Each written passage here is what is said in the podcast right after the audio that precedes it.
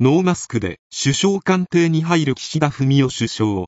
13日午前、東京、永田町岸田文雄首相は、13日朝、就任後、初めてマスクをしないで首相官邸に入った。